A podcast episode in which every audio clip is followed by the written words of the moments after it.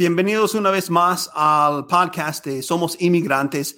Uh, mi nombre es Jonathan Shah y en este podcast nosotros tratamos siempre de compartir las historias de los inmigrantes para inspirar a otros inmigrantes. El día de hoy uh, tenemos un invitado muy bueno, su historia muy interesante. Él nació en Ecuador, llegó a Estados Unidos con su familia, pero años después tuvo que pedir DACA y ahora ha estado trabajando duro en el área de la ciencia para tratar de combatir contra el coronavirus, contra el COVID-19. Entonces tiene un papel muy importante, se puede considerar como un essential worker aquí en Estados Unidos y él ha viajado a Washington, D.C. para hablar con congresistas este, y para pelear por los derechos de los Dreamers. Entonces, este, vamos a iniciar con él ahorita este, en algunos segundos.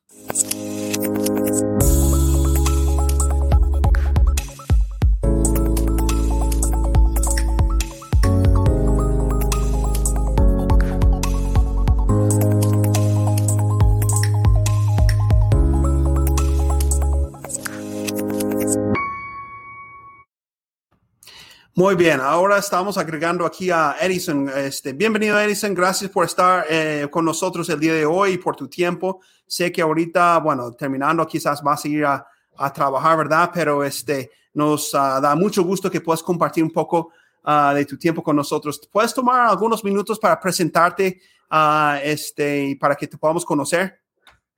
Sí, claro. Muchas gracias por invitarme. Mi nombre es Edison Suaznavas. Ah, yo soy, yo nací en Quito, Ecuador. Me mudé aquí a Utah, Logan, con mis papás cuando tenía 13 años.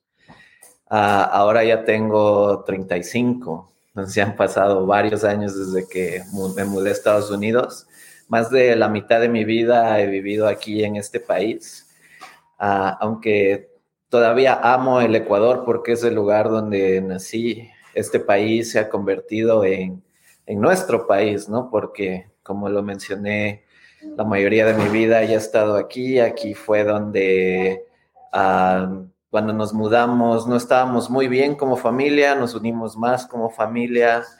Este, el ambiente aquí en Utah nos ayudó a que encontremos un núcleo familiar en el cual no teníamos en Ecuador. Aquí ah, saqué mis carreras, mis profesiones, este, conocí a mi esposa, tuvimos, nuestros hijos y actualmente es donde estoy trabajando en Salt Lake City. Entonces se ha convertido como prácticamente en, nuestro país. Así es, ah, pues mil gracias. Este, bueno, um, hay miles, quizás millones, no sé, de, personas en Estados Unidos en tu misma situación, ¿verdad? Entonces, el día de hoy, pues espero que mientras conversamos, uh, alguno de ellos puede sentirse inspirado por la forma en la que tú estás enfrentando esta situación, la política, la situación de, de, inmigración. Pero bueno, quiero empezar desde cuando eres niño. ¿Tú cuántos años tenías? Ya dijiste, ¿verdad? ¿Cuántos años tenías cuando llegaste a Estados Unidos? Tenía 13 años. 13. Entonces, tú te acuerdas de la vida en Ecuador, ¿verdad? ¿En qué ciudad vivías? Sí, yo vivía en Quito y sí me acuerdo de muchas cosas de allá muchas costumbres como la comida, la música que escuchábamos allá con mi familia, especialmente el fútbol. Todavía sigo a mi equipo de, fútbol desde que llegué aquí. Cuando juega la, juega la selección, ah, a veces dejo hasta ir a trabajar por ver a la selección, ¿no? Ah. Entonces, tengo muchos bonitos recuerdos y la mayoría de mi familia sigue allá. Ok, ¿tú, tú jugabas fútbol, fútbol este, de niño ahí?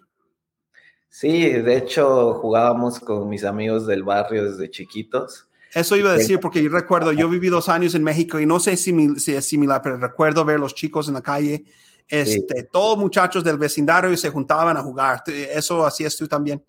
Sí, a veces como no teníamos las comodidades de aquí, usábamos piedras o nuestros suéteres para usar de arco y a veces usábamos los contenedores del jugo Tampico como pelota de fútbol cuando no había una pelota. Entonces, sí, son recuerdos que uno tiene del, del barrio donde creció. Exacto. Este, bueno, ¿y cómo reaccionaste cuando tus padres te dijeron, vamos a ir a los Estados Unidos? Cuando uno está, bueno, cuando yo estaba en Ecuador, cuando tú escuchabas Estados Unidos, tú solo pensabas en las marcas, ¿no? Que te dejan ver cuando estás en un país latino, entonces como Burger King, McDonald's, Disneylandia. Entonces cuando tú escuchas Estados Unidos, tú como niño te imaginas, cuando nunca has venido, te imaginas que este país es lo más hermoso, lo más lindo, porque te lo pintan así de esa forma, ¿no? Pero cuando ya llegas aquí y te fijas ah, en lo que trabajan tus papás, ahí te das cuenta de que sí hay esas marcas que te las pintan en nuestros países, pero que la vida aquí, especialmente cuando te mudas, es súper, súper dura. Es dura, sí, recién llegado. ¿Tú te acuerdas, este, uh, no sé, cuando subiste al avión, cuando despediste de tu casa, ya tenías alguna idea de que te ibas a quedar aquí? No, nunca me imaginé no poder regresar por tantos años. Y es súper duro porque yo llegué a una edad en la cual mis raíces, a esa edad tus raíces están bien impuestas en ti.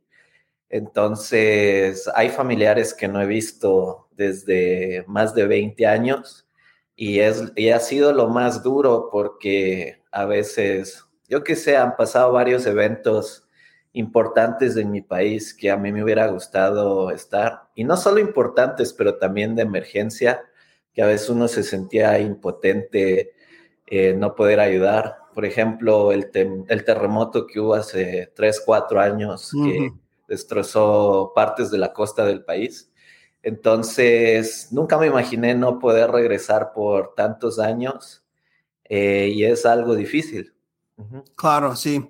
Este, yo recuerdo cuando, bueno, la primera vez que yo me subí a un avión, creo que tuve como 10 años y súper animado por primera vez y todo. ¿Eso fue tu, tu primer viaje grande como, como niño o, habías viajado antes?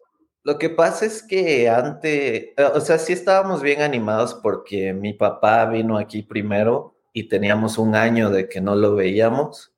Entonces estábamos animados porque como niño tú te imaginas que aquí vas a llegar y vas a ser, eh, yo sé que vas a ser va a ser bien feliz en todos los aspectos por lo que escuchas en nuestros países, ¿no?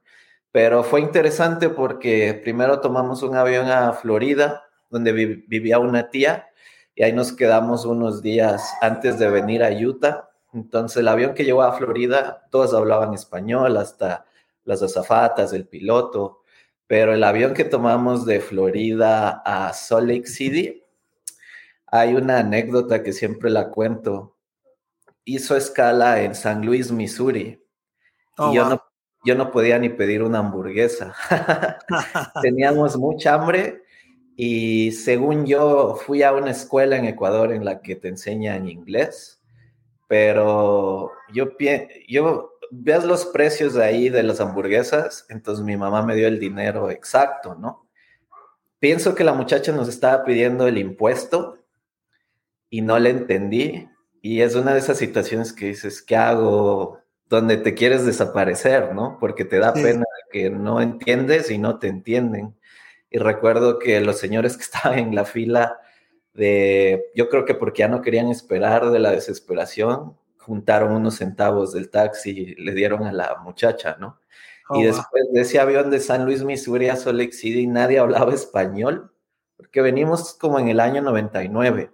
Sí, sí, sí. Entonces, eh, nadie hablaba español y ahí nos, damos nos íbamos dando cuenta que no iba a ser tan fácil y tan bonito como pensábamos allá. Llegamos al aeropuerto de aquí, no encontramos a mi papá como por una o dos horas porque por lo mismo del inglés, no sabíamos comunicarnos.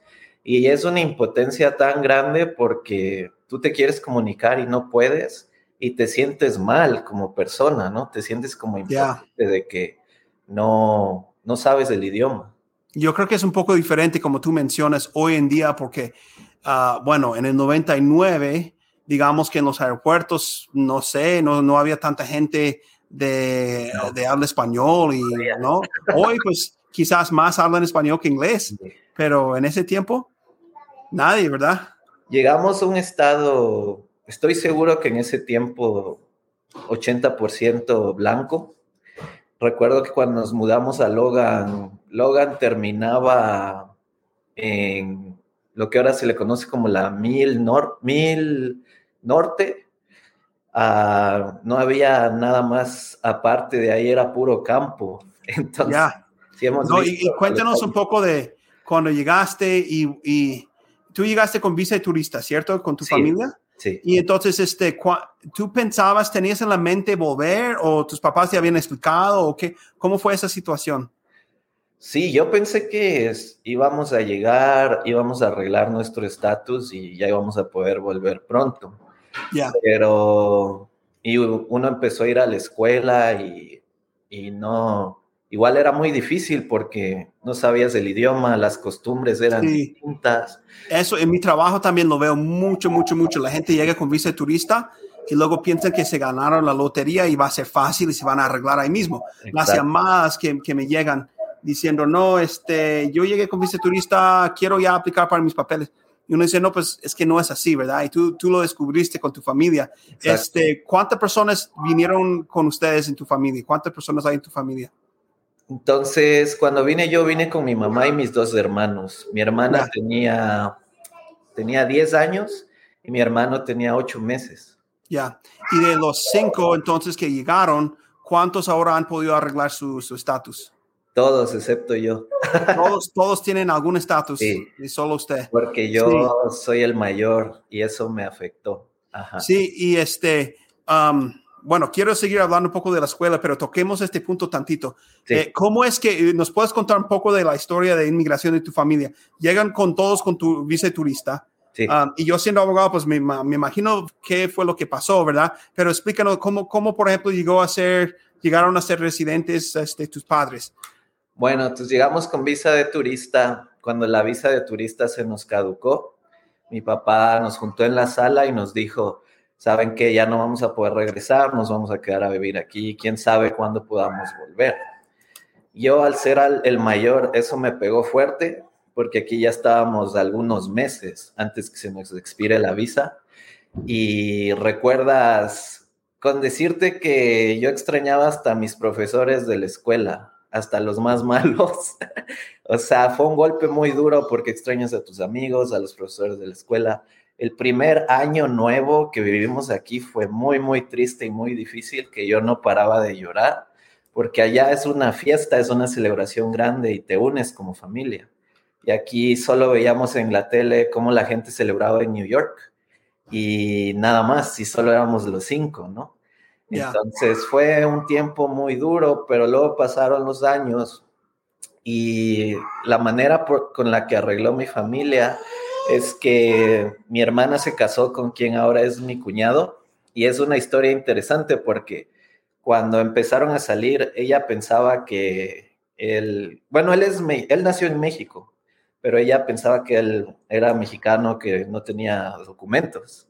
Entonces, cuando antes de casarse, a ella le daba mucha pena cuando escuchó que él era residente decirle que ella era indocumentada. Pero se casaron, al final él le pidió a ella y ella logró pedir a mis papás. Pues para ese tiempo ya llevamos viviendo aquí unos 15 años. De ahí, cuando mi hermano creció, él logró calificar para DACA cuando llegó a los 15, 16 años. Y eso le permitió empezar a trabajar a él. Pero cuando mis papás lograron hacerse uh, ciudadanos, ellos le pidieron a él.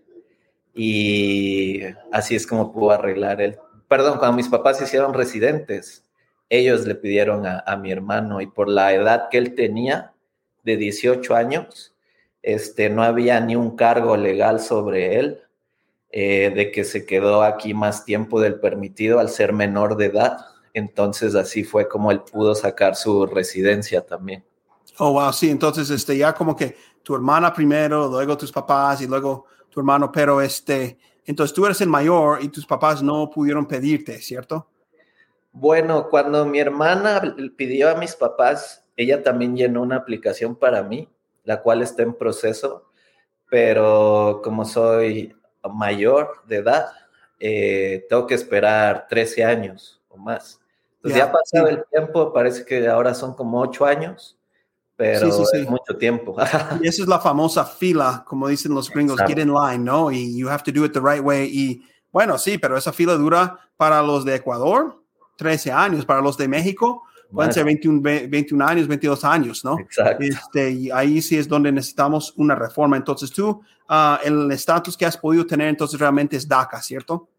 Sí, entonces cuando yo, a mí me pegó fuerte lo de los documentos cuando llegué a la edad de 18 años. Sí, eso quería comentar tantito, pero volviendo un poquito atrás, lo de cuando empezaste la escuela, porque tú dices, describes este, un año en el, los 90, en el año 2000, en esta ciudad de Logan.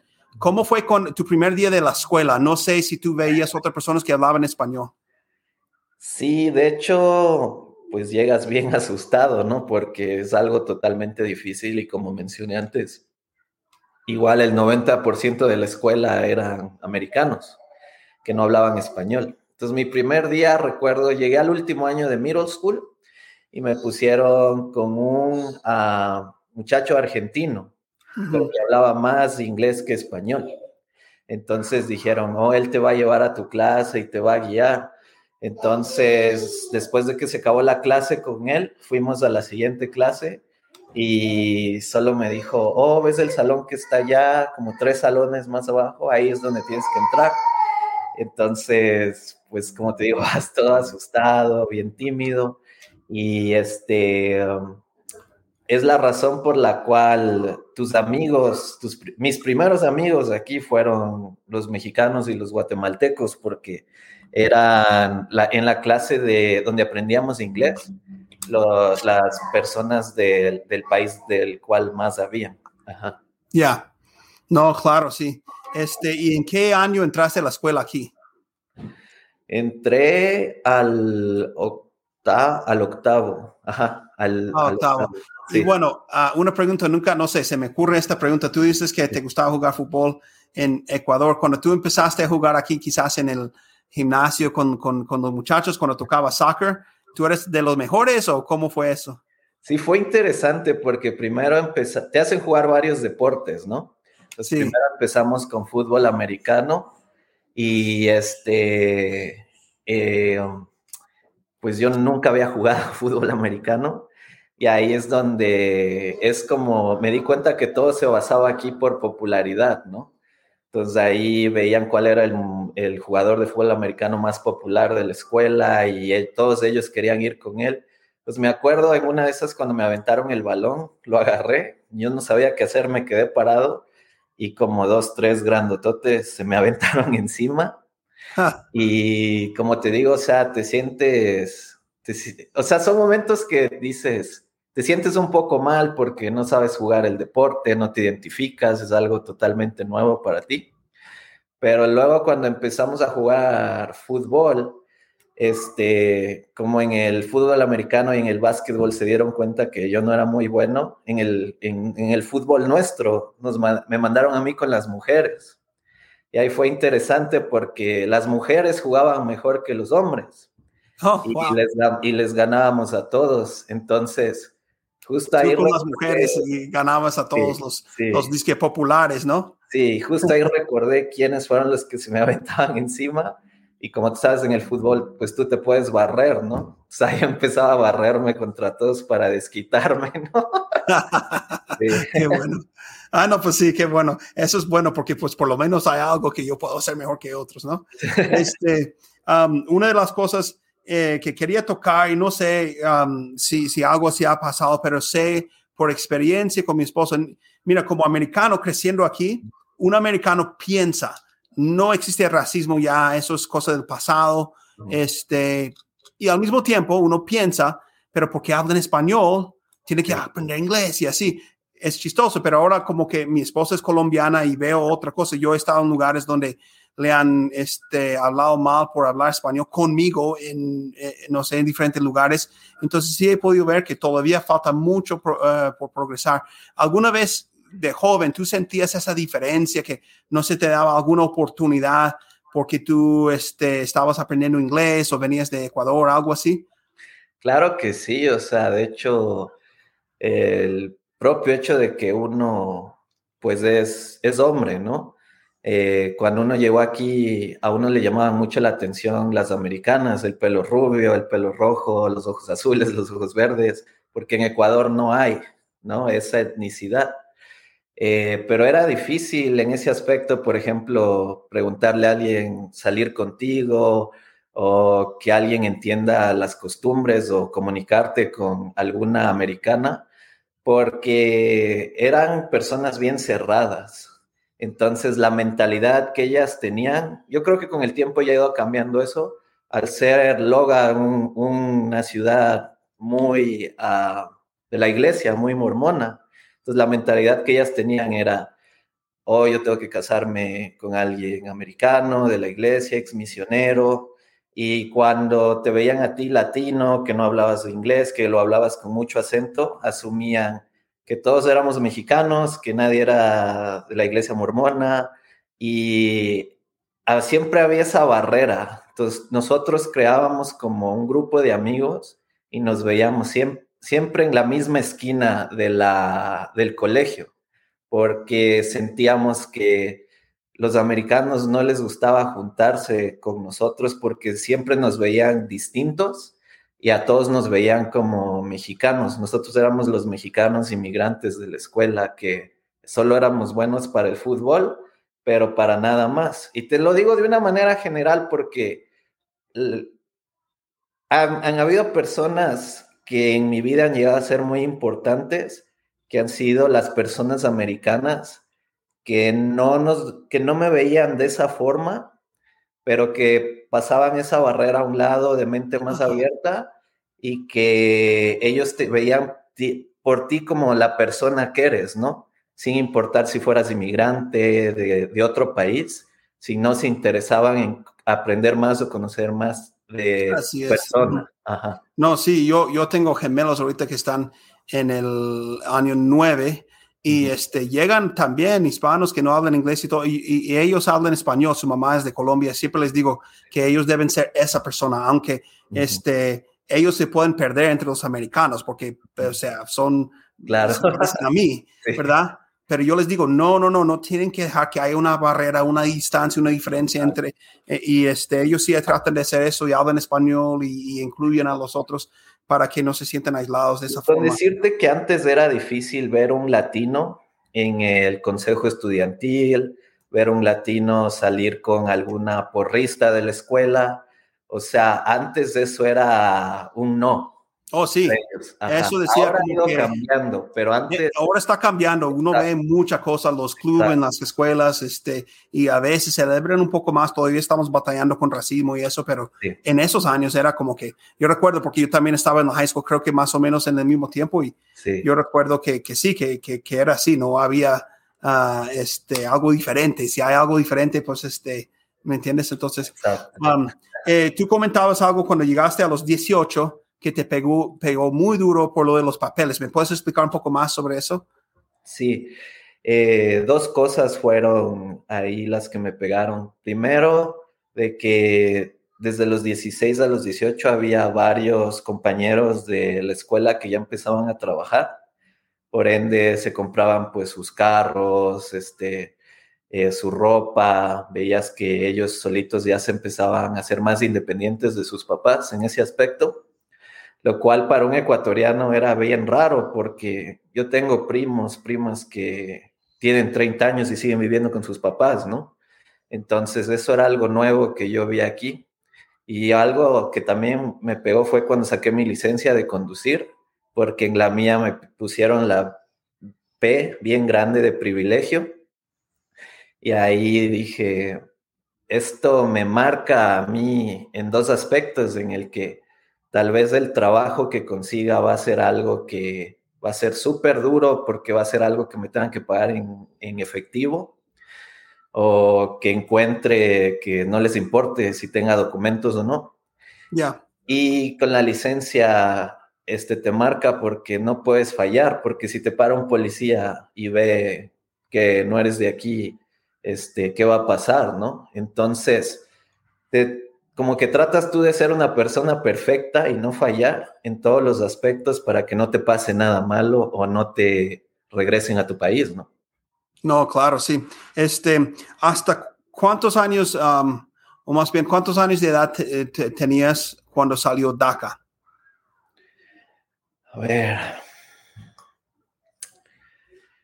Tenía, iba a cumplir los 20, tenía 27, iba a cumplir 27. Ok, pregunto por qué.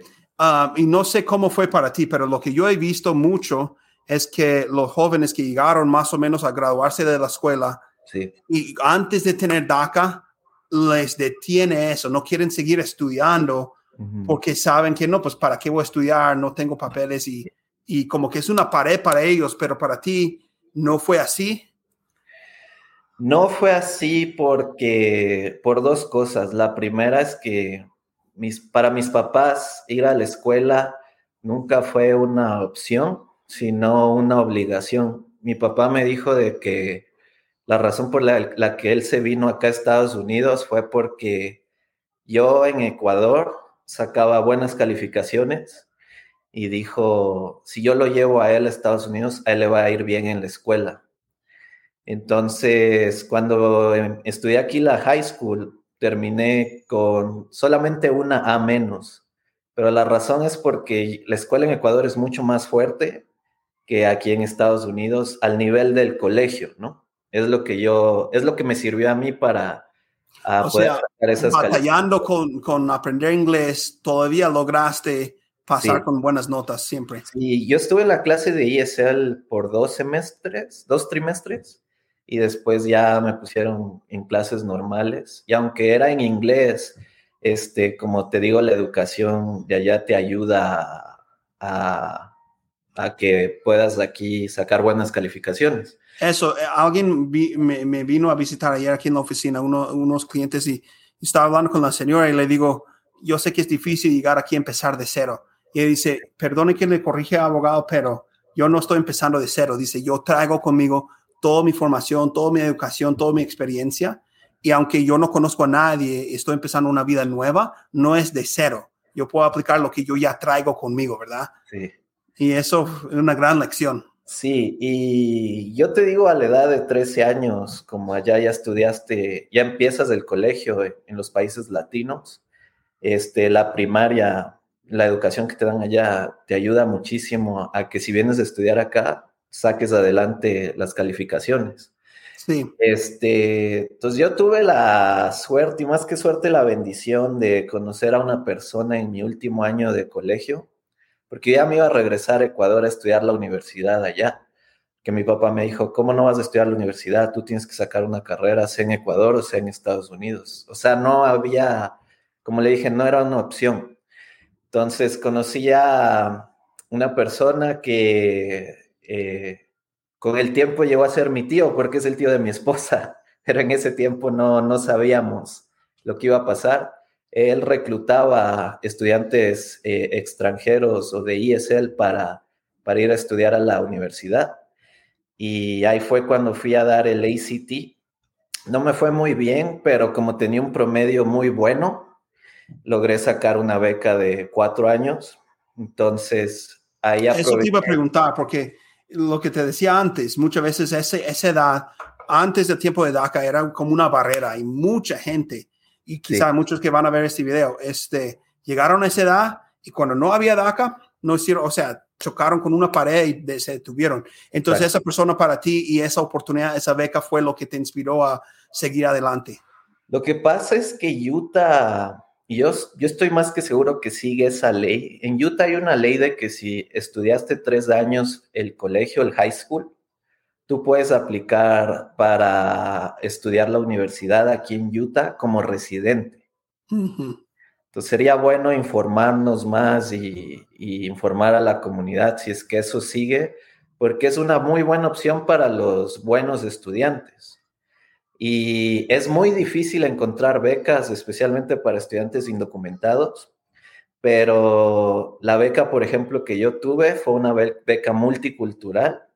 Entonces, como ya yo ya me gradué hace algún tiempo, no he estado muy conectado a la información de cómo siguen las leyes en la escuela, pero el solo hecho de pagar este, la matrícula como si fueras de aquí, es una ventaja súper grande porque, por ejemplo, yo estoy casado con una estudiante internacional y pagamos su matrícula es como el triple de lo que paga una persona de aquí, lo cual es más caro, ¿no?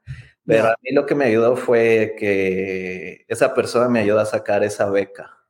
Y este, ahora, um, tú trabajas, este, y bueno, lo que quiero hacer es como que empezar con el trabajo que tienes, o sea, y luego regresar todos los años de estudio para ver como que qué te hizo estudiar eso. Entonces, ¿en qué trabajas ahora? Actualmente trabajo en unos laboratorios clínicos en la Universidad de Utah. Ok, listo. Y, y bueno, um, ¿qué, ¿qué carrera tuviste que sacar para ese trabajo? Bueno, este, yo quise aprovechar la beca lo más que pude porque no sabía qué iba a pasar conmigo después porque no podía trabajar, ¿no?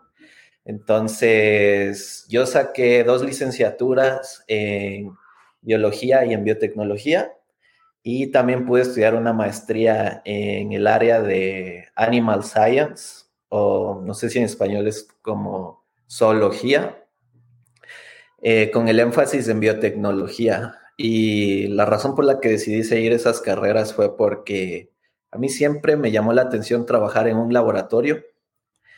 Y yo en la universidad trabajé en varios laboratorios, aunque no me pagaban, nada más para obtener experiencia. Y empecé trabajando en un laboratorio donde hacían clonaciones de mm. vacas. Oh, eh, en el área de agricultura para tratar de mejorar la calidad de la carne en el ganado. Entonces ahí tuve la oportunidad de hacer varias cosas que me interesaron mucho, como fertilización in vitro, el cultivo de células, el PCR. Y ahí fue cuando yo descubrí mi pasión. Y es lo que te digo, la persona que me dio la oportunidad de empezar en ese laboratorio, a él no, él sabía mi situación, pero no le importó mi situación. Él me dijo, si quieres la experiencia, ahí está el laboratorio, adelante. Oh. Eso fue lo que me sirvió. Posteriormente, igual cuando él ya no me podía ayudar, tuve que encontrar un profesor eh, que me apoye a hacer mi maestría con un laboratorio. Y a él yo lo considero mi mentor porque cuando yo fui y me presenté la primera vez, yo no sé él qué vio en mí, que él no me conocía, yo no lo conocía, le dije lo que yo había hecho y lo que estaba buscando y mi situación de que yo, a mí no me podían pagar. No le importó, me dio la, oportunidad y gracias a las técnicas y lo que él me enseñó dentro de la biotecnología, es que pude encontrar el trabajo en el cual me encuentro ahora. Entonces... Es interesante lo que tú dices porque prácticamente toda la vida entre la high school y mientras estudiabas el bachelor's y luego maestría, tú este, estabas ahí todavía en un limbo en cuanto al área de inmigración. ¿Qué, ¿Qué, pensabas? Porque me imagino, porque uno estudiando dice, no, pues voy a tener que graduarme y trabajar. ¿Qué pensabas que ibas a hacer sin saber lo de DACA, no? Pero, ¿qué ibas a hacer al graduarte? Fue una etapa de mucha incertidumbre porque cuando yo empecé a estudiar mi maestría fue cuando conocí a mi esposa, pero estábamos saliendo en una relación a larga distancia por lo mismo. Entonces, no solo era después que acabe la escuela qué va a pasar, pero como las cosas se ponían más serias con ella, qué va a pasar con ella también, ¿no? Uh Voy a ser sincero, yo me considero una persona muy bendecida, no solo uh, por el Señor, por este país, pero también por las personas que llegaron a mi vida en el lugar, en el tiempo y lugar correcto, porque como te digo, desde la persona que me ayudó a entrar a la universidad, hasta los doctores que me ayudaron a trabajar en sus laboratorios, eh, hasta la persona que me acabó de contratar hace unos años en los laboratorios. Son cosas que, como cuando tú te preocupaste como persona, no ves al futuro, ¿no? Pero sabemos de que si tú eres una persona que siempre ves al futuro con, fe y, sabiendo que las cosas van a estar bien si tú cumples con lo más que tú puedes cumplir, como que las cosas se te dan o se te abren. En otras palabras, si tú eres una buena persona, como que buenas personas llegan, lo que yo considero como ángeles que abren el camino para que sigas adelante alcanzando ciertas cosas, ¿no? Entonces, así, yo no sabía qué iba a pasar. Yo ya me iba a ir a México a casarme con ella. Y pum, salió DACA. Ya, wow. ¿Y cómo te sentiste ese día? Fue junio 15, 2012. Yo recuerdo donde yo estaba. Yo estaba manejando una corte en las montañas en Colorado. este, y estaba escuchando NPR y escuché la voz del presidente este, Obama anunciar. ¿Dónde estuviste tú? Como que, eh, ¿qué estabas haciendo y cómo te sentiste? Este, yo estaba en mi casa, me acababa de despertar, estaba viendo el Facebook y decían que nos preparemos que se viene una noticia muy grande para los jóvenes inmigrantes. En este tiempo, en junio del 2012, yo estaba escribiendo mi tesis para defenderla en noviembre. Entonces, yo ya les había dicho a mis papás que mi decisión era irme a vivir a México y me dijeron, bueno, pensamos que estás loco, pero te apoyamos mientras acabes tu maestría para que te lleves algo contigo. Cuando salió la noticia, estaba mi papá ahí cerca y es algo que no lo puedes creer porque en ese tiempo estábamos luchando como 10 años para que pasen el. Sí. Y siempre decían que lo iban a pasar y nunca pasaban los votos. Entonces, a lo que acabó de, hablar Obama, yo estaba en shock porque decía, ¿y ahora qué? Ya tenía ciertos planes, ¿qué voy a hacer? Pero mi papá me dijo, tienes que aprovechar, es una bendición que no se los da a todos en generaciones y ahí está, ahora solo depende de ti. No, pues qué bueno. Este, y, bueno, ya después te graduaste y con la ayuda de DACA, justo en el tiempo que te, te gradúas, eh, puedes encontrar trabajo, ¿no? Después de estudiar todo ese tiempo. Sí, de hecho, cuando yo defendí mi tesis, ya había metido como dos aplicaciones, porque justo por ahí me llegó mi primer DACA. Pero fue una bonita experiencia porque cuando terminé de defender la tesis, doctores que habían que han trabajado años en la universidad, tú los veías en lágrimas y decían de que ellos no creían que una persona indocumentada como yo, que ahora ya tenía su permiso de trabajo, podía llegar a alcanzar tantas cosas, ¿no? Sí, no, sí, es increíble eso. Y, y bueno, y hasta la fecha, varias cosas que te quiero preguntar de estos últimos años. empecemos con eso, la lucha con DACA eh, y luego la lucha con COVID, ¿verdad? Pero con el DACA, ah, este, mm, no sé cómo preguntarte, pero desde, yo conozco tu familia, obviamente, ¿no? Este, y desde que te conozco, yo, yo siempre bromeo de que tú eres la persona que como que va a conocer, como tú decías, a la persona correcta en el momento correcto. Um, ¿Puedes darnos algunos nombres de los congresistas, las personas que has conocido en el gobierno Sí, cuando fui hace, a ver, ¿cuándo fue? En el 2018, en enero del 2018, fui porque, este, ya habían quitado DACA. sí, recuerdo. Eso fue el 5 de septiembre de 2017. Jeff Sessions anuncia que se va a acabar DACA. Te soy sincero, hasta ese tiempo yo era más reservado con mi historia.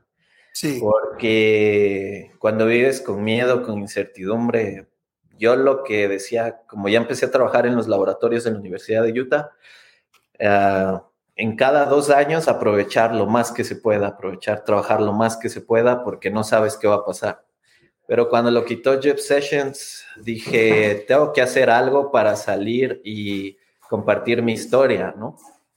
Entonces se abrió la oportunidad de, ir a Washington con una organización y pude hablar con, no sé si le identifica al representante, quien fue representante de Texas, Beto O'Rourke. Oh, sí. Para presidente. Ya. Hablamos con él, pero él apoyaba. Entonces, como yo no sabía mucho de políticas, este, yo no sabía quién era y como él dijo que era de Texas, pensé que él era alguien republicano, ¿no? Entonces dije, qué raro que un republicano apoye a los Dreamers. Pero luego ya me di cuenta quién fue él y todo, y ya tuvo sentido por qué. Pero nos también hablamos con el congresista Hoyer, que es el segundo en la Cámara de Representantes después de Nancy Pelosi. Y una pregunta que yo le hice que como que no supo contestarme fue de que, bueno, y si los republicanos no están de acuerdo en ayudarnos, ¿qué van a hacer ustedes como demócratas, no? Entonces dijo, no, sí los van a apoyar porque ellos este, van, a, van a entender de que son personas que queremos que estén con, con nosotros en este país. Y, pero la historia que más nos tocó fue cuando uh, hablamos con el representante, uh, sigue siendo representante, pero se me fue el nombre. Él fue alcalde de Provo. Oh, sí, John Curtis, ¿no? Con John Curtis, sí.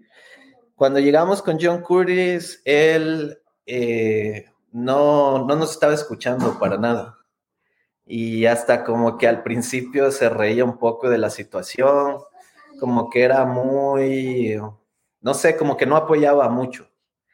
Y él nos dijo, ¿y yo por qué los tengo que ayudar si es que el, eh, la frontera es un relajo, ¿no? En estos momentos.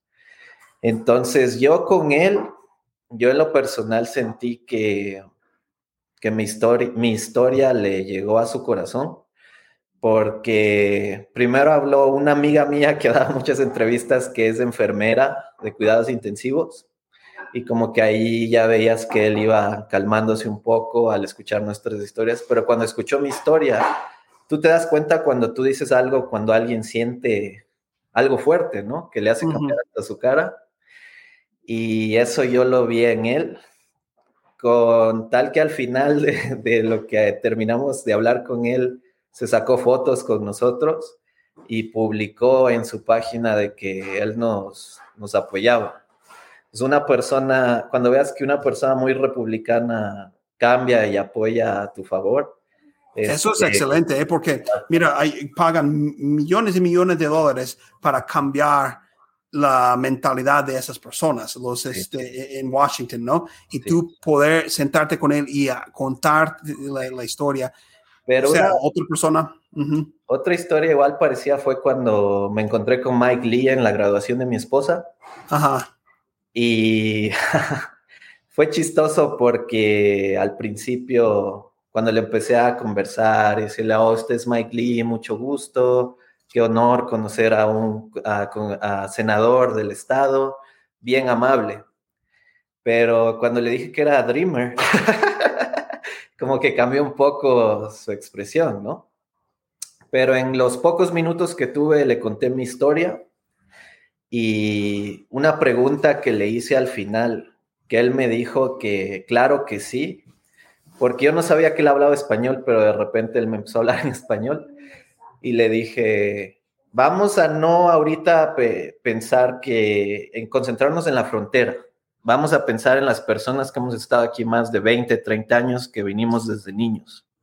Digo, te digo cuál es, te dije cuál es mi profesión, lo que estoy haciendo. Cada día que estoy en el trabajo lucho para salvar a las personas que tienen cáncer con un diagnóstico temprano. Entonces yo le dije, ¿tú estás de acuerdo en apoyar personas como yo? Y me dijo, claro que sí. Entonces yo le pregunté, entonces, ¿por qué en las leyes que estaban para arreglarnos, en las dos votaste que no? Y no me supo contestar. eso es un senador, uno de 100 que hay en Estados Unidos. Y tú le estás... Entonces, cuando le escuchan mi historia, dicen, obvio que queremos una persona claro. que esté en el Es que es difícil cuando tú conoces a una persona este, en esa situación, está al lado tuyo, es difícil, o sea, te conmueves con su historia. Pero si tú nunca has salido de tu círculo de amigos y no conoces a alguien en esa situación, es más fácil decir que no, que no los voy a ayudar, ¿no? Exacto. Y es lo más frustrante porque yo pude sentir con convicción que él dijo que sí, que él apoyaría a Dreamers como yo.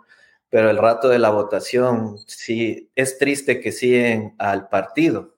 Sí. Entonces, como que ponen al partido antes de las personas. Exacto, sí. Ajá. No, pero qué bueno que has podido luchar. Este, yo pienso que también eso es no solo una lucha así como que ahorita, pero un legado para tu familia, ¿no?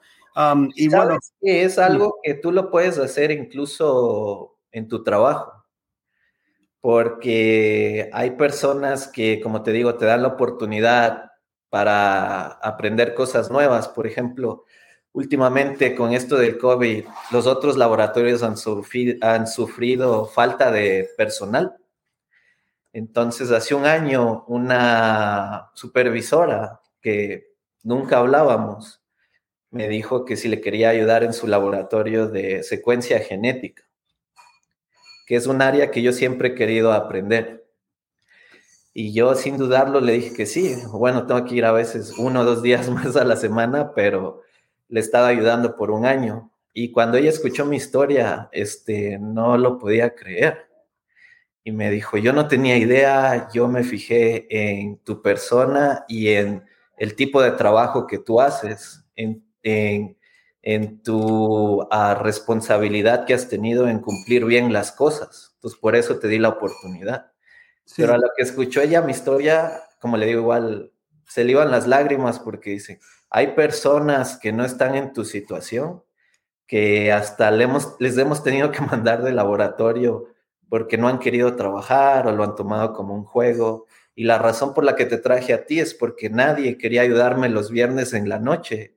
Y cuando te dije a ti que si querías ayudarme rápido, dijiste que sí.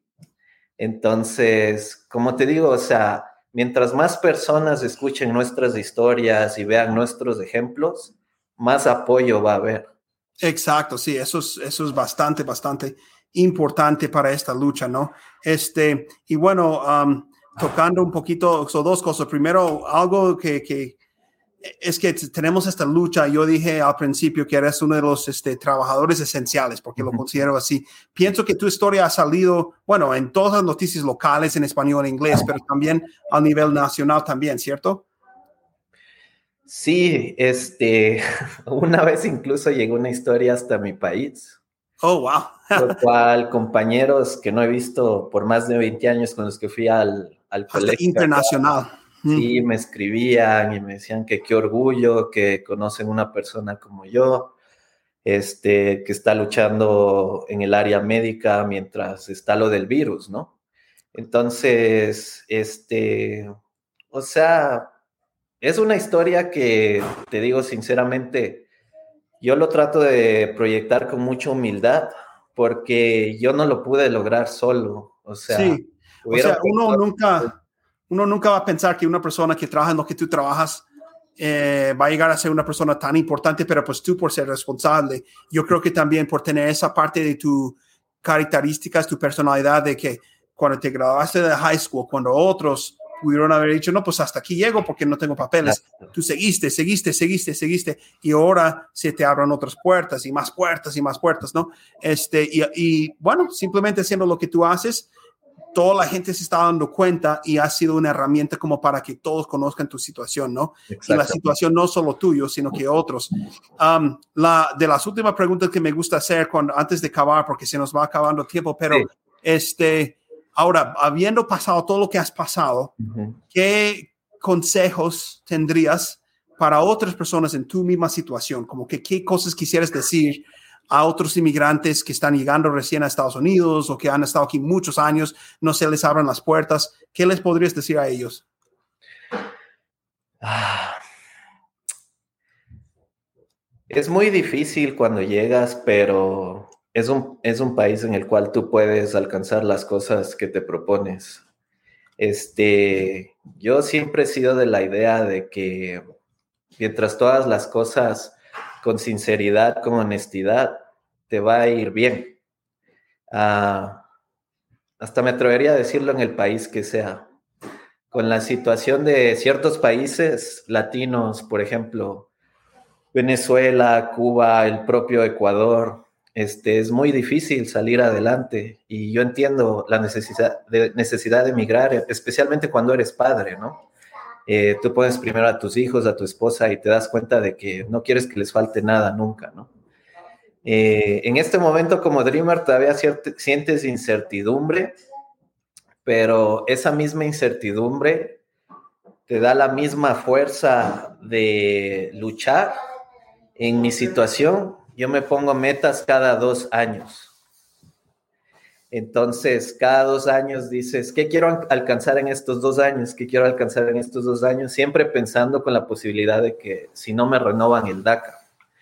Entonces, yo lo que aconsejo a las personas que acaban de llegar es que se fijen metas a, más que nada a corto plazo, por la incertidumbre de no saber de qué, vaya a pasar con nosotros los inmigrantes. es lo que me ha ayudado a mí de que esos dos años yo he tratado de aprovechar lo más que he podido, especialmente en el área de mi trabajo, porque yo no sé qué va a pasar más adelante. Y a lo que eres padre de familia, por ende de que si tú trabajas y provees lo más que puedas a tu casa, la menos necesidad que van a tener tu esposa, tus hijos, ¿no? Entonces, ah, yo digo, seguir luchándola lo más que se pueda. Parece que ahora con este presidente se calmaron un poco las cosas, pero no sabemos si él va a seguir después de cuatro años más, ¿no? Entonces, fijarse metas a corto plazo, especialmente si no tenemos un estatus todavía estable. Claro, claro que sí. Bueno, mil gracias por tu tiempo. ¿eh? Yo creo que muchas personas este, que no conocían tu historia uh, pueden, no sé, eh, sentirse motivados y inspirados. También sé que has tenido la oportunidad de hablar muchas, este, uh, no sé, diferentes eh, canales de información, noticias y eso, pero sí. ojalá y esto como que, que, podría quedar como una historia y no solo para ti, para los que van a escuchar ahora, sino que más adelante tus hijos también que puedan este, uh, conocer lo que hizo su papá para luchar como pionero en este país, ¿verdad? No, muchas gracias a ustedes y especialmente a usted por siempre darme el espacio y sabe que como Dreamer, este, sí se puede, sí se puede. Como un inmigrante que llegó aquí a los 13 años, yo soy una historia viva de que sí puedes alcanzar tus sueños, especialmente en este país. Y ahora, con lo que se viene eh, el próximo mes para nosotros, estamos muy pendientes de que parece que es la, oportunidad más cerca que vamos a tener eh, con lo del presupuesto, ¿no? De que tal vez se nos arregle, se nos dé un tipo de arreglo, pero no hay que perder la fe y las esperanzas de que esperemos de que se dé en esta ocasión y si no, de seguir luchando y seguir adelante, compartiendo nuestras historias para que sigamos tocando corazones y ver de que si se nos da en un futuro muy cercano, y si no, en el peor de los casos, lo más preparado que tú estés, lo más, que tristemente lo digo así, ¿no? Lo más que tú puedas sacarle a este país, tanto en educación, en, en, cosa, en propiedades, cosas materiales. Ojalá que no tengamos que llevar eso que el país nos dio a otros países. Exacto, se debe poder invertir aquí nuevamente, ¿no? Exacto. Pues Perfecto, muchas bueno. Muchas gracias. Mil gracias por tu tiempo. Si quieres esperar unos 30 segundos, me despido aquí y luego este, hablamos, ¿ok? Sí, gracias. Bueno, mil gracias.